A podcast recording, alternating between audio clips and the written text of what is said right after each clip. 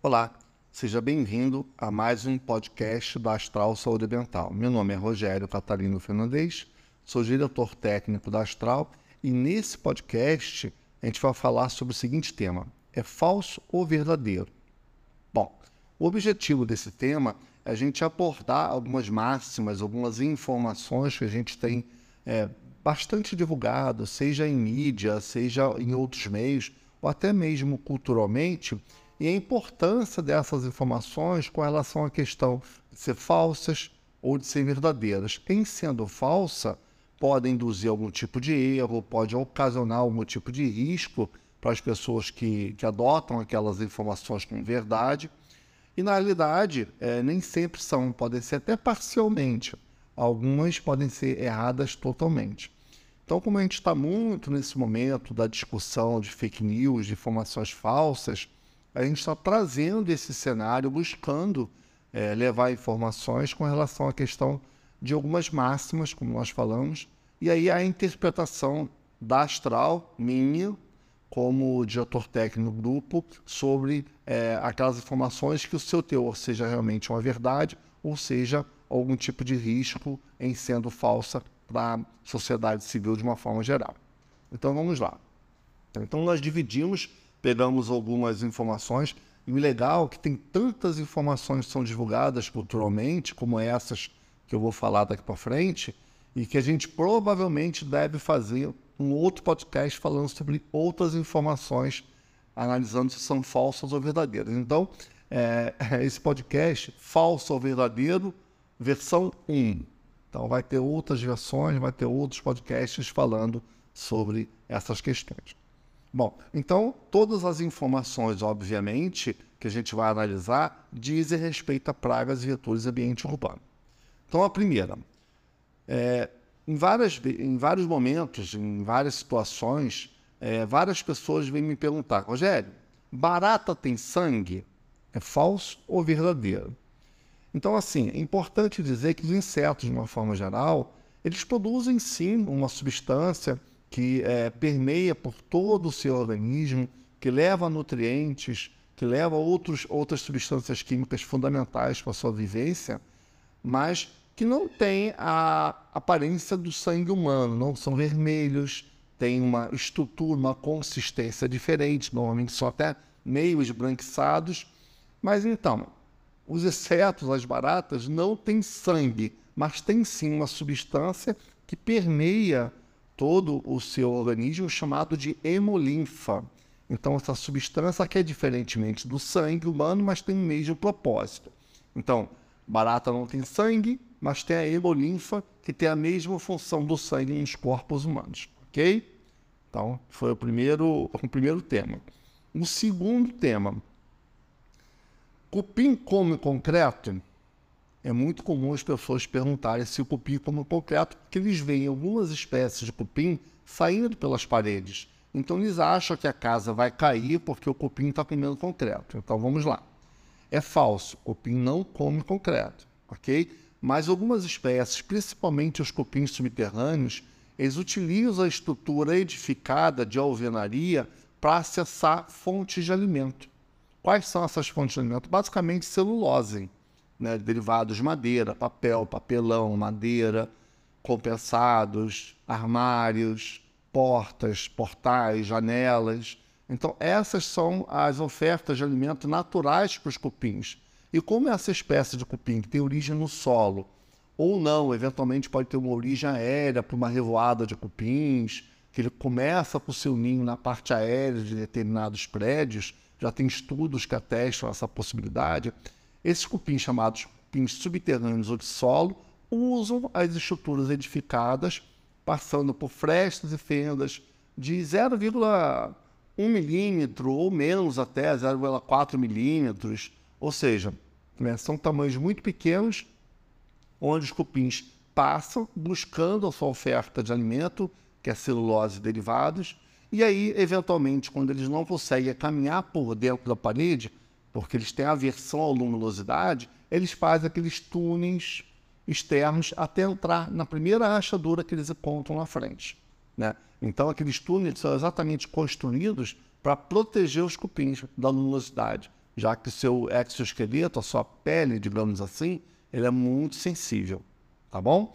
Então, os cupins não comem concreto, mas podem sim usar a estrutura como forma de acessar a sua oferta de alimento, que é celulose e derivados.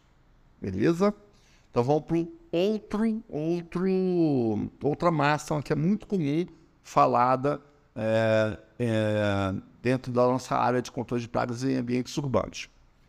Vamos lá. Formiga faz bem para os olhos? Isso é muito comum a gente ouvir essa, essa, esse questionamento, que as pessoas perguntam mesmo, né? Então vamos lá. Formiga faz bem para os olhos? Não, é falso, não faz bem para os olhos. As formigas conseguem caminhar por dentro de é, ambientes que podem estar contaminados, lixeiras, hospitais ou outros tipos de ambiente procurando alimento e aderido ao seu corpo uma série de micro-organismos. Se por acaso esse cupim passar por cima de alimento, ou se mesmo você consumir uma, um alimento que tem a presença dessas formigas, perdão, é, essas formigas elas podem transmitir doenças com vetores mecânicos de patógeno. Então, com toda certeza, a formiga não faz bem para os olhos, não deve ser consumida, deve ser evitada. Ok? Vamos lá. Vamos para outro, um, um, uma outra máxima. É, já me perguntaram também inúmeras vezes, Rogério, pessoa que tem sangue doce atrai mosquitos? Então, assim, é importante a gente entender essa questão do sangue doce. Primeiro, sangue doce não existe, né? Na realidade, você está associado à atração de mosquitos não pela, pelo gosto do sangue, não é esse o motivo, né? Então não existe isso, é falso você falar que pessoas que têm sangue doce atraem, atraem mosquitos. Na realidade, os mosquitos se atraem por uma série de odores que, que nós, seres humanos, é, é, eliminamos, e esses odores, alguns mais, outros menos, algumas pessoas atraem odor, é, promove, perdão, é, elimina odores diferentes que atraem mais os mosquitos e outras não. Isso tem a ver com gás carbônico, com outros odores que nós eliminamos pelo nosso organismo. Além do mais, o mosquito precisa de sangue, então ele consegue perceber algum tipo de área que é mais ou menos irrigada com sangue. E essa irrigação, tem normalmente uma temperatura até maior do que outras partes do corpo, é, também atrai os mosquitos por ele entender que naquele momento, naquele local, tem uma irrigação de sangue maior e ele consegue, ele, a fêmea, né, que é a fêmea do mosquito que se alimenta do, do, do sangue humano, é, é, nesse sentido que ela vai, através dos odores, através desse calor, dessa percepção de maior irrigação sanguínea, que ela vai ser atraída, e não porque o sangue é doce. Então é falso falar que as pessoas têm sangue doce atraem mosquitos, ok?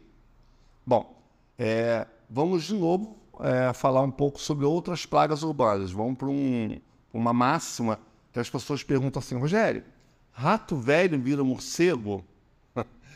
Tomara que não, porque senão a gente vai ter muitos morcegos, né? São espécies totalmente distintas. Então é falso afirmar que rato velho, é, velho vira morcego.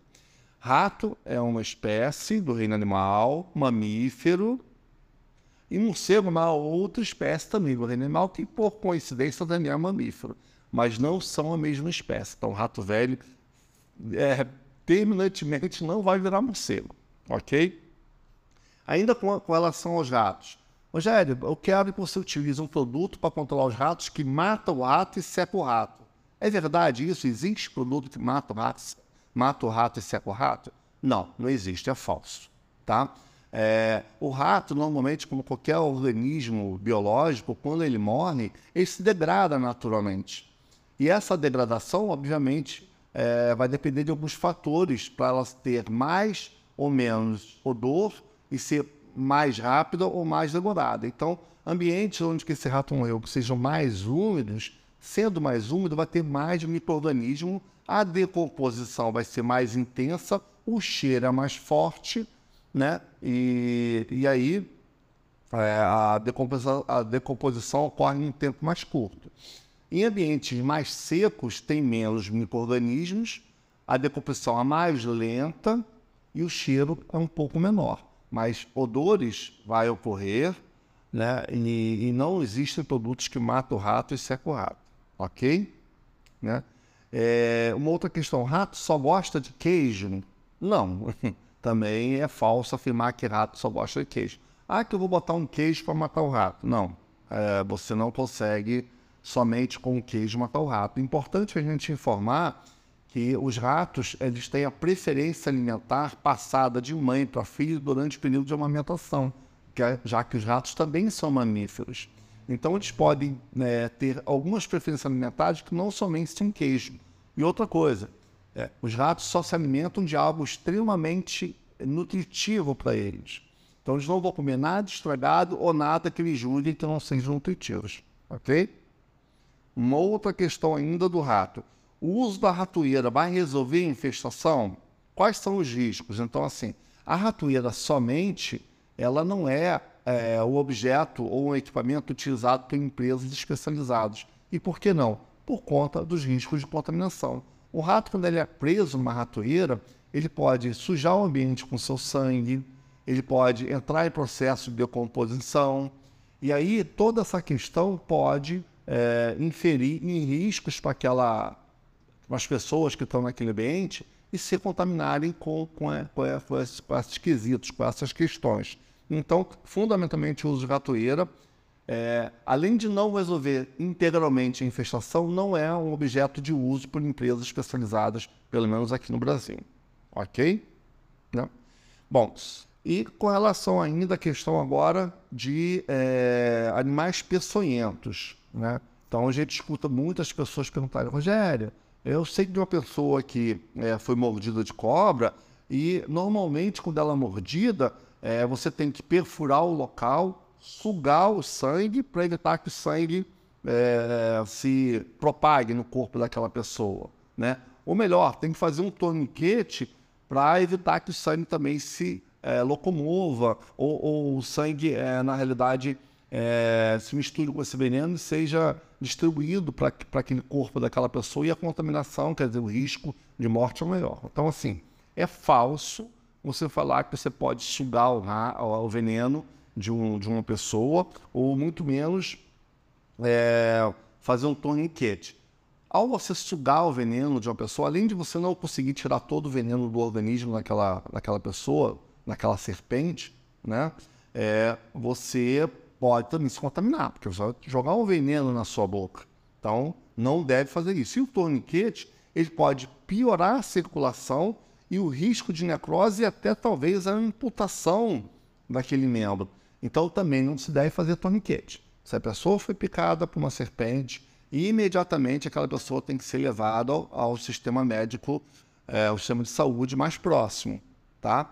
preferencialmente tirar uma foto, se possível, ou levar o animal, se possível também, para que o médico possa, possa entender qual é aquele animal, se ele é venenoso, se não é, aquela serpente, no caso, né, desse exemplo. E se ela for é, peçonhenta, se ela for venenosa, o médico tem que administrar a, o soro correto para tipo, aquele tipo de espécie existem espécies específicas de, de cobras com soros igualmente específicos. Por isso que a identificação da serpente ela é fundamental para entender se ela é peçonhenta ou não e se for peçonhenta, qual é o melhor soro, ok? E por último, né, também é muito comum em casos de é, é, picada de insetos, de, de animais peçonhentos, como serpentes, por exemplo, as pessoas falarem assim, ah, Rogério, é, é possível cortar o veneno daquela, daquela serpente usando, bebendo álcool, bebendo querosene, ou bebendo qualquer tipo de produto, né? Claro que não, né, gente? Então, assim, é, obviamente isso é falso. É, a pessoa que vai tomar algum tipo de substância tóxica, como querosene, como álcool, e na expectativa de que vai cortar o veneno da, da, daquela serpente, ou daquele escorpião, por exemplo, isso é totalmente equivocado. Pelo contrário, às vezes é, aquele, aquele, aquele, aquela substância ingerida ela é mais tóxica do que o veneno é, caso tenha sido é, administrado por uma picada de escorpião ou de uma cobra, né, naquela pessoa. Então, assim, pelo contrário, não se deve tomar nada. É, levar a pessoa ao médico o quanto antes e não esquecer da foto do animal que picou aquela pessoa, ou de levar o animal, caso seja possível, para identificação, como eu falei no áudio anterior. Ok? Então, assim, foram algumas pérolas que a gente trouxe para vocês para ajudar esse entendimento, tá? É, a gente vai ter outras, outros eventos, outros podcasts nesse sentido, tá? Mas é importante, caso vocês tenham dúvida, entre no nosso site astralsaudemental.com.br, procure a unidade mais próxima a você, ligue, questione, tire suas dúvidas, estamos à sua disposição para poder lhe ajudar com informações de uma empresa especializada como Astral Saúde Ambiental. Ok? Até o próximo podcast e obrigado pela participação.